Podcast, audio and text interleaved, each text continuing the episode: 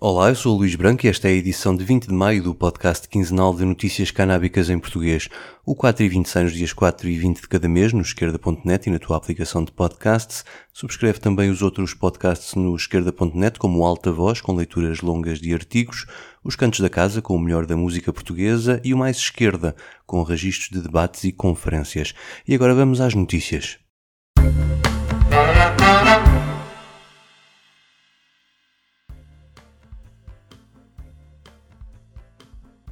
Depois da Canador levar a indústria da cannabis e do cânhamo ao Porto nos últimos anos, no mês que vem é a vez de Lisboa acolher pela primeira vez uma exposição internacional. É a Cana Portugal 2022 e tem lugar no Centro de Congressos de Lisboa, a antiga FIL, e traz dezenas de expositores do setor para divulgarem as suas marcas e projetos. A feira reserva também um espaço para debates com muitos convidados, portugueses e estrangeiros, entre académicos, empresários e algumas figuras mediáticas ligadas à cannabis. Estão previstos workshops com temas que vão da culinária canábica à utilização cosmética ou ainda às boas práticas no cultivo.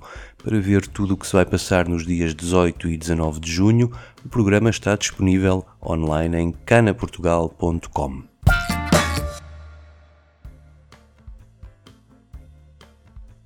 Mais um estudo publicado na semana passada no Journal of Adolescent Health, da autoria de investigadores da Universidade de Washington, chegou à conclusão de que a legalização da cannabis está associada à diminuição do consumo de álcool, nicotina e opiáceos por parte dos adultos jovens entre os 21 e os 25 anos. A base do estudo foram inquéritos feitos entre 2014 e 2019, mais de 12.500 inquiridos, e vem uma vez mais confirmar as conclusões de estudos anteriores feitos a utilizadores da cannabis medicinal que davam conta da descida do consumo de opiáceos no combate à dor ou de outros estudos que mostravam a tendência de queda do consumo do álcool nos estados que legalizaram a cannabis para o uso adulto. Acho que ainda não há estudos sobre o efeito da cannabis no consumo de café, mas nos Estados Unidos foi notícia que as vendas legais de cannabis ultrapassaram as da cadeia de cafés Starbucks. Os números são daquelas consultoras que gostam de comparar o mercado da cannabis com marcas conhecidas. Em 2017, a ArcView dizia que o conjunto do mercado canábico, legal e ilegal, ultrapassava a soma do volume de negócios da Starbucks e da McDonald's. Agora a comparação é só entre o mercado legal e a Starbucks e esta até partiu em vantagem porque, ao contrário da cannabis, é legal em todos os 50 estados norte-americanos, enquanto a cannabis só é em 39 e a maioria apenas com receita para uso medicinal. Assim, a soma das vendas da cannabis recreativa e medicinal andou à volta dos 27 mil milhões de dólares, enquanto as vendas da marca de cafés ficaram-se pelos 20 mil milhões.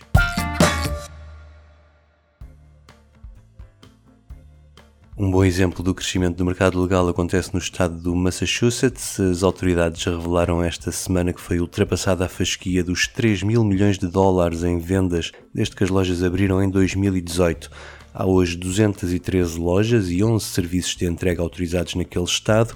A Comissão de Controlo da Cannabis sublinha que passaram apenas 8 meses desde que foi ultrapassada a fasquia dos 2 mil milhões de dólares, o que mostra bem o ritmo do crescimento e que vai de encontro às expectativas dos eleitores que aprovaram a legalização num referendo em 2016, acrescentou o diretor desta comissão.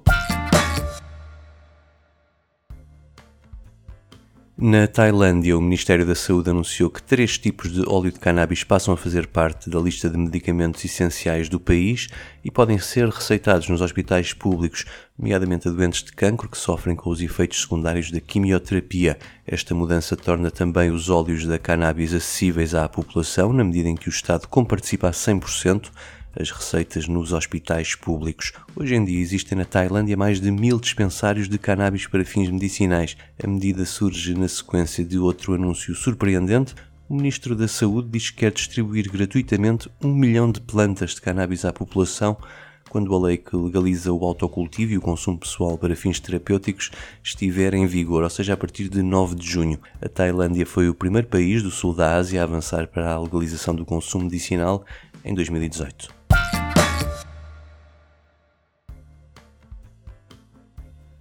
No México, enquanto a legalização se mantém adiada nos corredores políticos do Senado e do Parlamento, continua a ser a Justiça a pôr em causa as leis proibicionistas vigentes. Esta vez, uma decisão do Supremo Tribunal deu razão a uma pessoa condenada por posse de mais de 5 gramas de cannabis.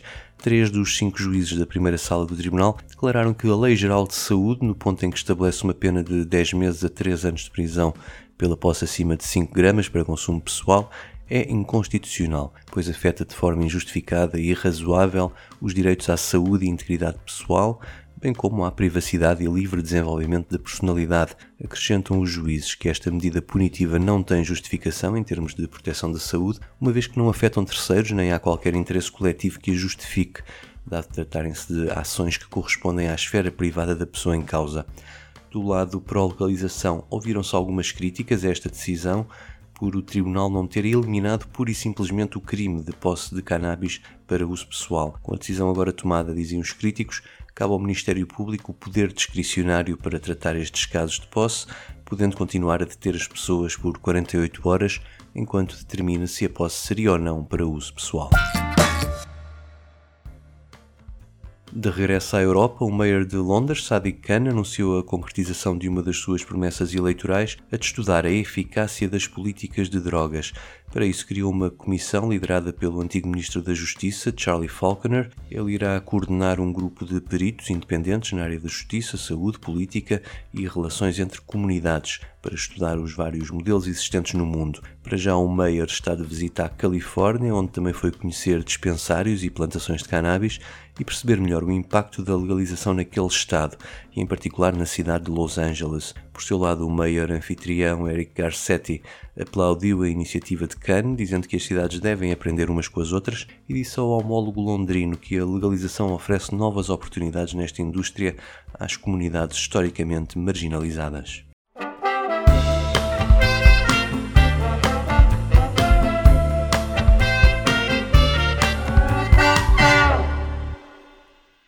4 e 20 despede com o momento musical. Faz hoje 55 anos, foi neste dia, em 1967, que a BBC proibiu esta música dos Beatles por causa de referências a drogas. Fiquem com A Day in the Life, eu volto no dia 4. Até lá. I read the news today, oh boy, about a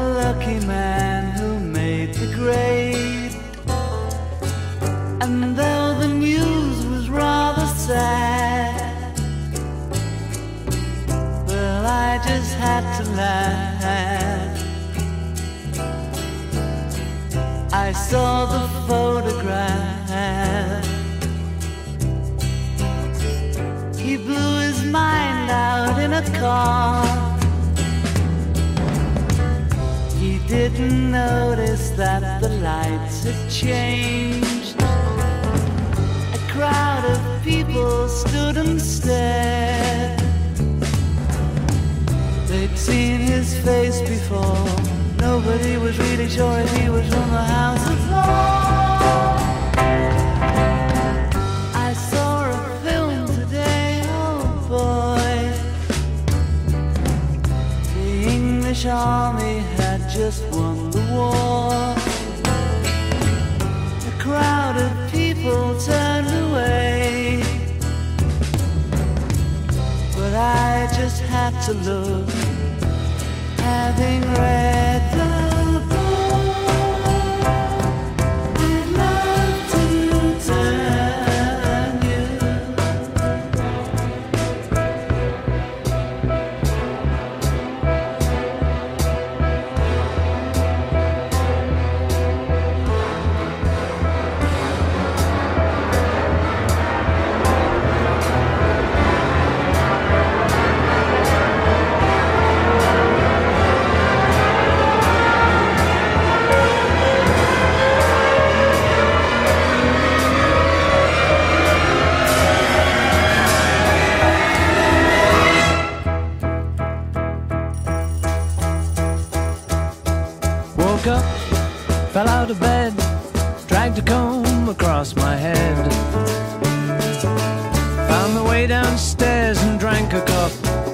looking up, I noticed I was late.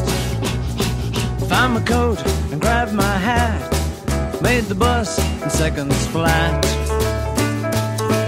Found my way upstairs and had a smoke.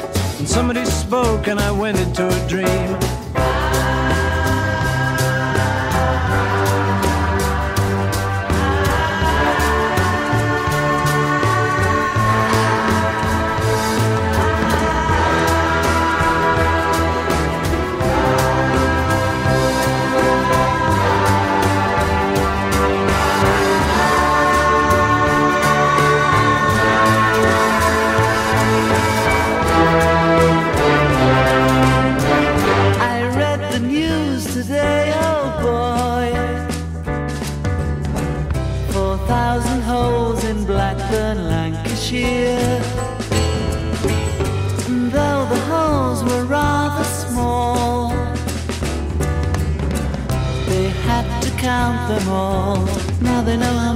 It takes to fill the alcohol.